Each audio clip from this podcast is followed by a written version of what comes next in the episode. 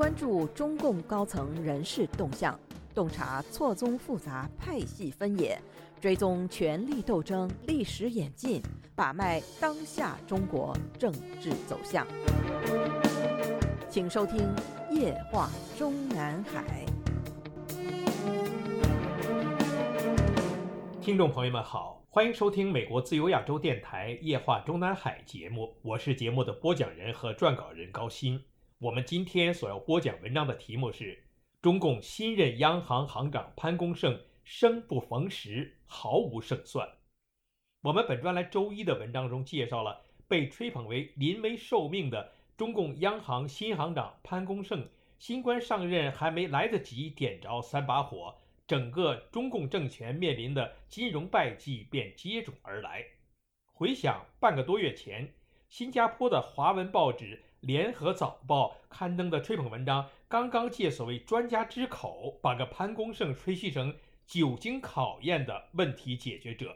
说起联合早报，我们想起了中国内地的某网站上读到过一则网友互呛。网友甲说了一则大快人心的新闻，内容是美国军队在中国军队面前如何吃瘪。网友乙质疑：“你哪儿囤来的？”甲理直气壮地说：“外国的联合早报。”乙回向说。你咋不说是人民日报海外版呢？而这个联合早报最令海内外众人所知的另外一则新闻，就是他为彭帅和张高丽的故事替中共对外辟谣。二零二一年十二月十九日，一小撮受邀者现身二零二一国际雪联城市越野滑雪中国巡回赛上海杨浦站决赛场上。这个决赛只有受邀嘉宾才能到场观看，意思是人数极为有限。这些受邀嘉宾中最显眼的就是人高马大的姚明。外人所不知的是，姚明的出现是为了保护组织上安排的彭帅，利用这个国际场合公开露面。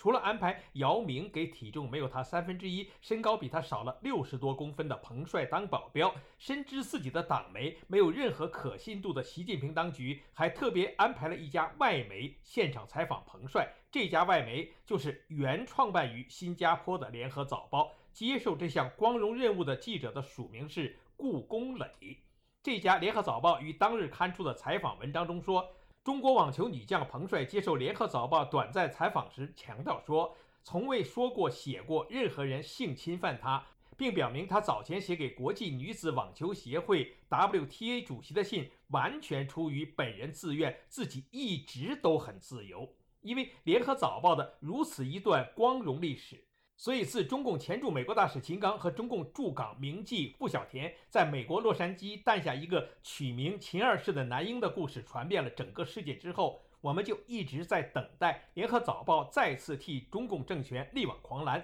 发表一篇傅小田专访来对外辟谣，用傅小田亲口表示来证明当时已经官至中共国务委员兼外交部长的秦刚同志浑身上下都是清清白白。笔者甚至都为这家外媒想出了更好的主意，那就是为顾小田在洛杉矶生下的那个男婴找个亲爹，安排这个亲爹接受《联合早报》的采访，以此搭救秦刚。但是，《联合早报》的至今按兵不动，令人失望。回过头来继续本文的正题，向本文的读者和听众们推荐一篇《联合早报》中文网于上月三十日刊登的文章：专家评潘功胜久经考验的问题解决者。文中引述彭博社的报道，赞美潘功胜此后职业发展不断超出预期。取得博士学位后，他进入商业银行，先后主导中国工商银行和中国农业银行的重组和上市。两家银行在资本市场上创下 IPO 记录，加强了全球投资者对中国的信心。潘功胜也为自己赢得了金融明星的声誉。进入央行后，他管理中国外汇储备，负责稳定汇率和外汇储备，也帮助策划房地产市场监管政策。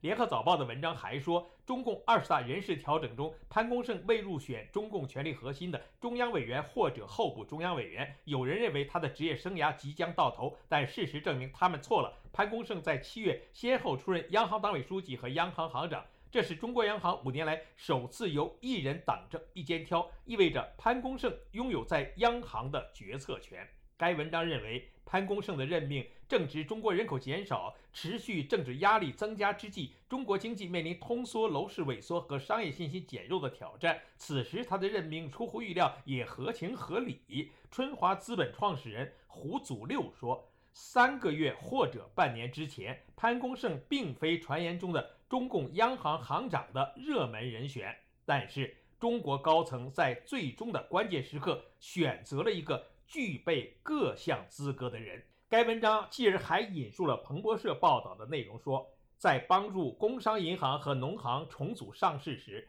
潘功胜就展示出了他驾驭国际市场上的天赋。而在房地产政策上，潘功胜是限制高负债开发商融资政策的主导人。随着经济形势严峻，他又提出了支持楼市的金融十六条。这表明潘功胜在执行中共高层不断变化的政策立场时具有灵活性。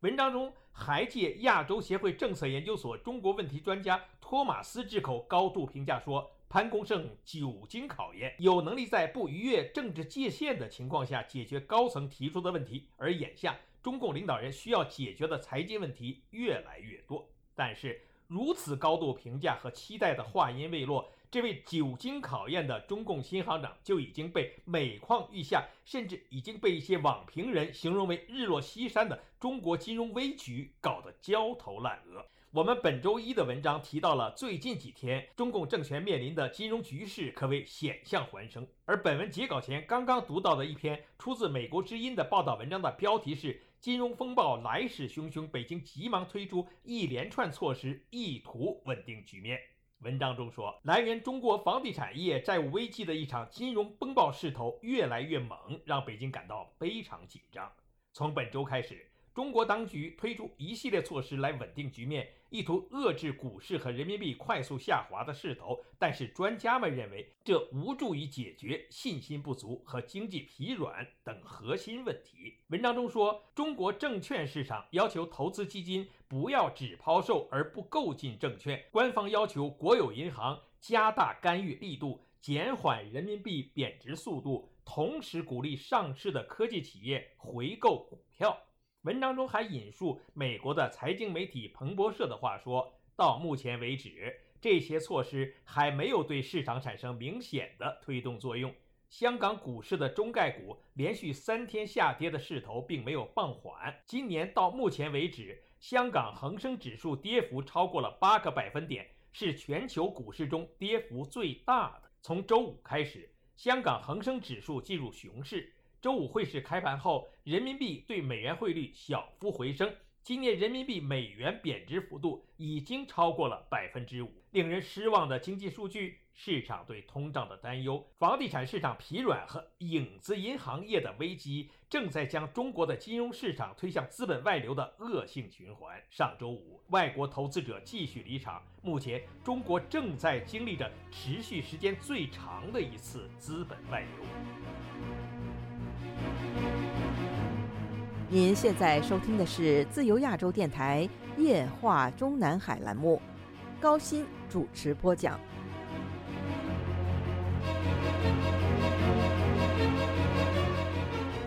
截至七月三十一日，中国约有一百零六款价值四百四十亿美元的信托产品违约，房地产投资占到违约总值的百分之七十四。去年有数十亿美元的违约事件。惠普评级公司认为，如果出现任何大型信托公司或者财富管理公司无序解散，将会对中国近期的金融稳定构成考验。文章中还引述了总部设在香港的投资研究机构龙舟精讯分析师张小希表示，房地产开发商和地方政府融资平台的债务压力正在扩散至整个中国经济。文章中还引述了彭博资讯策略师马文臣的评论。中国证券监管部门宣布有关削减证券交易费用和准备延长交易时间的考虑，或有助于减弱金融市场动荡激烈、降低交易成本，但并不能解决市场信心不足和经济动力不足等核心问题。就在美国之音的这篇文章发出的前十几个小时，《自由时报》刚刚刊发了，怕再也出不来了，他们加速逃离中国。有些转载他的媒体使用的标题是“金融市场溃败加剧，他们加速逃离中国”。文章揭示说，市场传出中国金融市场的溃败加剧。中国政府在本周也要求一些投资基金不要出售股票，由于中国政府的干预金融市场运作，担心中国会进一步封闭金融市场，避险基金正在加速撤离中国，将手上的多空单全都清空了。根据路透社的报道，华尔街大行高盛发布报告说，对冲基金正积极抛售中国股票。是所有类型的股票都遭到抛售，在中国股市上市的 A 股面临的抛售最严重，占抛售总量的百分之六十。该文章还揭示说，避险基金在中国的投资越来越谨慎。在周一提交的证券文件显示，一些美国大型对冲基金在第二季度出清中国股票的持股，因为中国的经济前景不稳定，而地缘政治的紧张局势也持续加剧。市场认为。避险基金不看好市场，操作策略是放空。但现在避险基金所持有的中国股票部位，不论是多单空单，都全抛掉，他们连部件空头部位也不要了。这意味着外资认为中国会在经济危机加剧的时候，恐进一步封闭金融市场。他们担心资金拿不出来，先逃走。查潘功胜的任职经历，他是从2016年1月从准备接班行长的易纲手上接过了国家外汇管理局党组书记、局长的职务。当时中国的外汇储备是3238.93亿美元。接下来，潘功胜用了19个月的时间，令这个数字达到了39688.25，即中国近些年来的外汇储备峰值。本月七日。仍然还是由潘功胜兼任局长和党组书记的国家外汇局发布消息，截止二零二三年七月末，我国外汇储备规模为三二零四三亿美元，较六月末上升一百一十三亿美元，升幅为百分之零点三五。表面上看还不错，是吧？但是仅凭如今潘功胜上任之后放出的第一把火，要求各大国行猛抛美元急救人民币。下月以及未来数月的形势会是什么呢？昨天，法广的标题为“中国猛抛美元急救人民币”的新闻报道中说，中国国有银行在伦敦和纽约时段抛售美元兑换人民币。路透社引述直接知情人士透露，中国主要国有银行本周忙于在境内和离岸及其外汇市场抛售美元买入人民币，试图减缓人民币贬值的速度。尽管国有银行也代表自己进行交易或执行客户的订单。但当人民币面临压力时，国有银行通常会按照央行的要求行事，就像现在一样。报道文章引述一位上海交易员的话说：“国有银行抛售美元已成为减缓人民币贬值步伐的新常态。如此下来，不说远的，九月上旬才会公布的本月外汇筹备数字只能是下滑。外界等待的只是下滑的幅度有多大。”用如坐针毡来形容身兼国家外汇局局长职务的潘功胜，是否还比较形象？至于潘功胜至今为什么还兼任着国家外汇局局长和党组书记，原因之一可能是易纲的行长接班人很晚才被习近平确定。所以过去易纲虽然在接班央行行长职务的前好几个月，即以第一副行长的身份，把国家外汇局局长的兼职给了当时在副行长中排名暂时还较为靠后的潘功胜。但此后，潘功胜即使已经成为第一副行长了，但他的国家外汇局局长职务仍然继续兼任。事到如今，他潘功胜在央行已经是党政一肩挑了，